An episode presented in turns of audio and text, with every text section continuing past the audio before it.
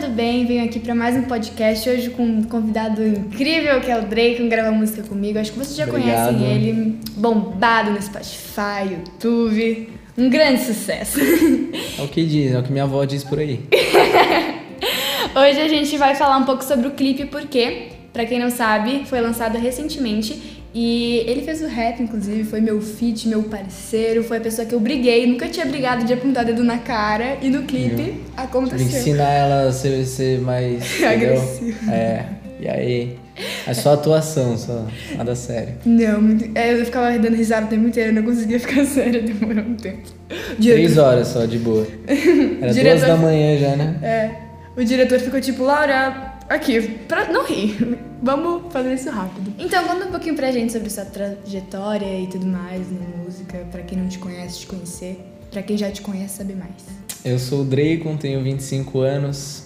Nasci no interior, eu vim pra São Paulo com 16 anos, a idade da que a Laura tem agora, atrás da música.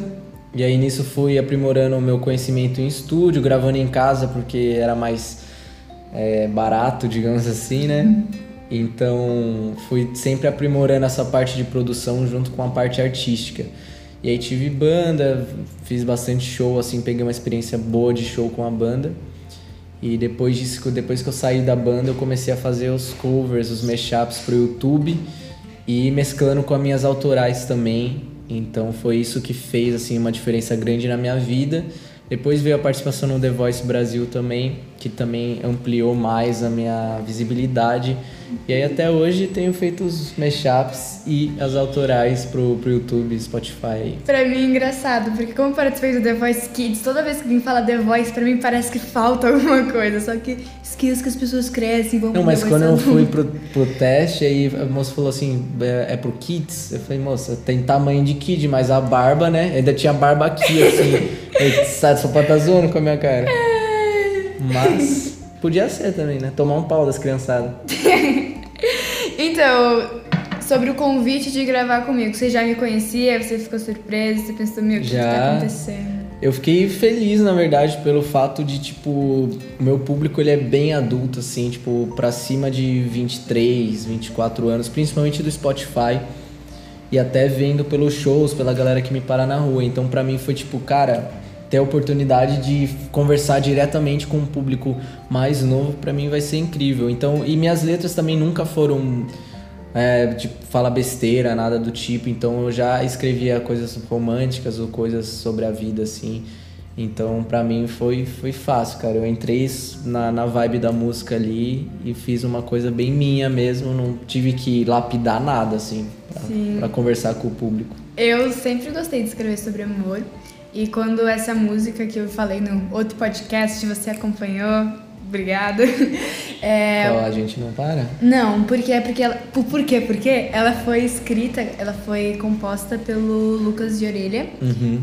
E logo quando falaram pra mim que essa ia ser a próxima música e tudo mais, eu gostei muito porque eu sempre falei de amor em todas as minhas composições desde pequenininha e vinha com um linguajar que não era tão, sabe? Eu gosto de você, vamos ser felizes. ah. Sim, já, já tem uma maturidade mental, assim, né, cara? Pro, independente da idade. Eu acho que isso, isso parte da pessoa mesmo, né? E aí falaram da possibilidade do Draco gravar comigo. E eu fiquei tipo, meu, que da hora. Porque eu te acompanhei na época do The Voice, eu via. Eu nunca fui muito ligada, assim, em ver, tipo, todos os dias, mas alguma coisa eu sempre via. Você bombava no Twitter, a galera falava de você. E fiquei muito feliz que você cantou comigo. E também com o rap que você fez, né? Conta pra galera, porque o rap original dessa música era totalmente diferente. Pra mim ficou muito melhor. Era bem, era bem rap mesmo, né? Era mais. É, me trata como hell, era mais um negócio. Ah, yeah, yeah. Mais largado e eu peguei e fiz um negócio mais melódico mesmo, que é mais minha, minha parada, né? Às vezes em mashup, assim, eu faço umas partes mais rap com flow mesmo. Mas eu gosto bastante também, mais minha parada mesmo de escrita e de, de autoria é mais melódico. Aí eu peguei e fiz isso aí, foi pra aprovação lá, o, o, o Mr. Jam pirou e acabou que deu tudo certo. Não, e é bom também porque muitos cantores, apesar de que você queira botar eles na mesma música, parece que às vezes não tem conexão, sabe? Pra mim Sim. encaixou muito direitinho. É, esse negócio do rap que você falou agora e quis fazer mais melódico. Pra mim, antes eu também sentia que aquele rap ele era muito, sabe, ele era muito pausado, ele era muito falado. Então, quando veio a sua versão com a sua letra, que era mais. É, com uma tendência mais recente, eu fiquei, cara, ele sacou tudo sem falar nada. Eu acho que o que cria essa facilidade de conexão é o tanto de feat que eu já fiz na vida, assim. Então, como tem muito essa coisa de chama todo mundo para gravar, grava com todo mundo e compõe com todo mundo, meio que eu, eu consigo ver a essência da, do artista já e trazer um pouco assim, equilíbrio para mim e para ele, entendeu? Sim. É, é um negócio já que vem assim de experiência, né? Que 25 anos tá aí na flor da, da maturidade. É, da... 10 anos de, de, de mexendo com música, né? E produzindo, você acaba convivendo com muita gente já tendo essa, essa malemolência, Sim, né? Então, agora a gente vai contar um pouquinho pra galera sobre como foi o clipe desde a hora que você chegou. Uhum. Eu lembro, eu cheguei às 3 horas, a gente começou a gravar às 6. Você chegou, eram umas 5. É, por aí. E, e ainda bem na minha. Era pra eu gravar, né, às, às 6 e ir embora às 7. Era É, tipo era isso. tipo, muito rápido. É, e aí na hora que começou a minha gravação começou a chover. Aí trouxe todos os equipamentos pra dentro da casa e aí eu fiquei até duas da manhã.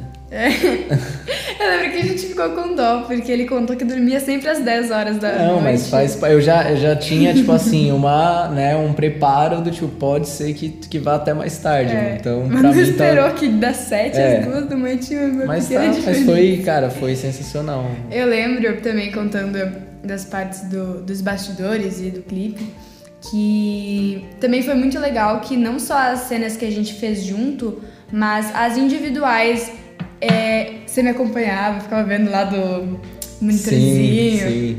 Eu ficava me sentindo a atriz, né? Fingindo que eu estava triste, com o coração partido. Mas ficou Foi ótimo. legal. Foi, e a- é o que eu mais gostei do clipe, acho que foi a cor, assim. Achei que os caras mandaram muito na cor. Uhum. A Ficou uma cor. ficou ótima. Ficou linda. Também teve a parte que ele gravou sozinho lá fora, infelizmente eu não pude ver porque eu tava lá trocando cabelo e maquiagem. Quando eu cheguei já tava rápido, tipo, é a sua vez de gravar. Aí a cena da briga que a gente falou antes, que eu sou uma pessoa que eu, eu rio bastante. Eu não consigo ficar séria. Quando alguém fala assim, fica séria, aí me dá vontade de rir. E a gente tinha que gravar a cena de briga, que é o início do clipe, né? Sim. E aí eu ficava rindo toda hora. E o diretor, eu acho que ele meio que se estressou, porque já era duas da manhã e eu tava, tipo, dando risada, eu tinha que estar séria. E aí, no final, eu acabei entendendo e criando, chegando numa conclusão que adultos conseguem perder a. a... ficam sérios com mais facilidade. Porque- Ah, depende. Tem uns caras de 30 anos aí que é bem bobo, assim. Conheço- que eu conheço, é. Os caras. eu tinha É, gravado. mas, mas é o, é o segredo do estalo. Instalou, mudou e é isso, vai. Instalou seriedade, entendeu? É, mas mim- quando eu era mais novo eu tinha também essa, essa coisa, travava e falava, não, mas ficava me sentindo meio tonto, né? De, de Uhum. fazer uma atuação assim. Porque eu tinha gravado um clipe no dia anterior, que é o clipe de aquele garoto que talvez também tenha podcast. E aí o menino que gravou comigo, ele era da minha idade, ele tinha 16, 17 anos. E aí tinha uma cena que a gente ia ficar de frente, olhando um no olho do outro, apaixonado. Uhum. E eu não conseguia rir. E aí, tipo, eu quando me concentrava, sabe quando tu vê que outra pessoa deu um sorrisinho de meia boca assim, você. Sim, Aí a te estragava. Crise, não, mas às vezes dá crise, crise de riso nos mashups. Estamos gravando lá e começa e nossa.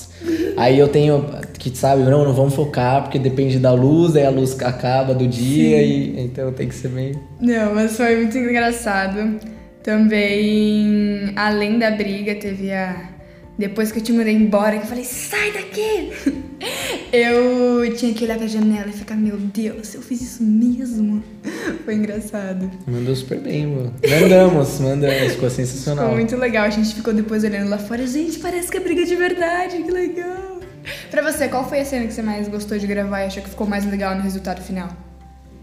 Cara, a cena da, da, da briga ficou muito legal, assim, deu bastante a intenção que, que precisava passar na música, porque a gente fez bastante gesto e, e mexeu a mão e aquele desespero e vai pra janela. Então acho que ficou bem, bem assim o que a música precisava. Mas a minha cena preferida acho que é aquela que você tá deitada no tapete, assim, que é tua. Né? Ah, eu também gosto daquela. Ficou linda. Nossa. Parece gringo, assim. Me senti Ariana. Grande. É, é. Falaram, vi alguns comentários no meu YouTube Ficou falando, foda, ai, tá com uma vibe Ariana, ela está numa fase muito legal. E eu recebi um feedback muito bom das pessoas. Fiquei muito Tá feliz. incrível, cara. Tipo, tá assim, uma, muita gente e eu e ainda fiz um lançamento, acho que um dia antes, né? Um pouquinho assim. Então foram, cara, muitos assim, tipo, stories da galera marcando das duas músicas, tipo, disparado, assim, sabe? Tipo, Aham. foi algo que, tipo, foi bom pra mim, porque, tipo, dois lançamentos, nunca tinha acontecido isso, e por causa da data precisava, e aí eu falei, pô, será que um não vai, né, dar uma apagada no outro? E acabou que não, os dois ao mesmo tempo sendo comentado e a galera compartilhando. Eu falei, não, graças a Deus. É, dos comentários eu fico muito feliz quando eu vejo. Também tô recebendo muito direct de uma. Você falou que teve o- o- a oportunidade de ter um contato com um público mais. com tipo, um, um público Mais mais, novo, jovem. né? Uhum. E eu tô recebendo também um monte de direct de pessoas de, sei lá, 20, 19 anos falando que. Sabe quando uma pessoa faz um elogio com. É aquela, aquela Sabe? coisa verdadeira, né? Do tipo Sim. profundidade. Falando, não, porque eu gostei disso e daquilo, eu acho que você passou tal coisa, eu senti isso, sabe? E eu fico muito feliz, porque às vezes quando o público ele é mais infantil, é, a cabeça não tá muito desenvolvida pra você analisar e falar, cara, isso me provocou isso, ou. Analisar até timbre da voz e coi- Sim. coisas mais, mais profundas, né? A galera mais nova presta bastante atenção, assim, na, na melodia, na, É, na, na letra, é, se a letra se identifica e tal. E uma, fazer uma pessoa se identificar com 19, 20 anos, às vezes até mais, é algo mais difícil, né? Você tem que se conectar mais profundamente com letra, com, com melodia e tudo. Então, Até porque que pessoas que, pode são mais. sim. Pessoas que são mais velhas, elas. Não é desinibido, desinibido que nem criança, sabe? Sim, chega mandando, fala mesmo e tal. A pessoa pensa um pouco, né? Ah, Daí Será que eu mando? fa- é, fazer a pessoa, a pessoa mandar a mensagem, É tipo, muito- fala, pô, legal. Realmente eu, tocou é, ela. Eu, eu acho que, cara, tem tudo pra uma pessoa, as pessoas mais, mais da minha idade consumirem, porque tua voz é muito madura. Então, assim, não tem uma barreira, tipo, você não fala um papo de criança, entendeu? Uhum. Então acho que, tipo, é isso. E ao mesmo tempo falar um papo de adulto não precisa ser um papo obsceno. Não precisa ter palavrão. É, cara, é falar isso de amor de uma dia- forma madura. Sim, tem músicas minhas que, sabe, a melodia e tudo não é uma melodia infantil, mas só porque não tem nenhuma palavra com alguma conotação que parece que ela é muito criancinha, sabe? Uhum. Então é isso também que eu fiquei feliz, porque a música porque não tem nada demais, ela não fala nenhuma coisa que Sim. seja explícita ou até implícita, é uma música totalmente tranquila em relação a isso. Sim. E vendo as pessoas se identificarem bastante e mandando textos que eu olhei e falo, caraca, eu fiquei. Tipo, foi surreal pra mim. Ah, cara, eu acho que o, o amor é tendência desde sempre, entendeu? Nunca vai sair de moda. É. Encerrando esse podcast, agradecendo toda a galera que nos ajudou no clipe. A você também que tá escutando todos os dias, colocou na sua playlist, a gente fica muito feliz. E também ao Dracon que veio aqui hoje que falar um agradeço. pouquinho sobre essa, esse momento tão especial que foi a gravação da música Por quê? Inclusive, já bota na sua playlist agora e deixei a dica. Obrigada pela presença. Eu que agradeço. Gente, tô me sentindo muito Jô Soares, licença.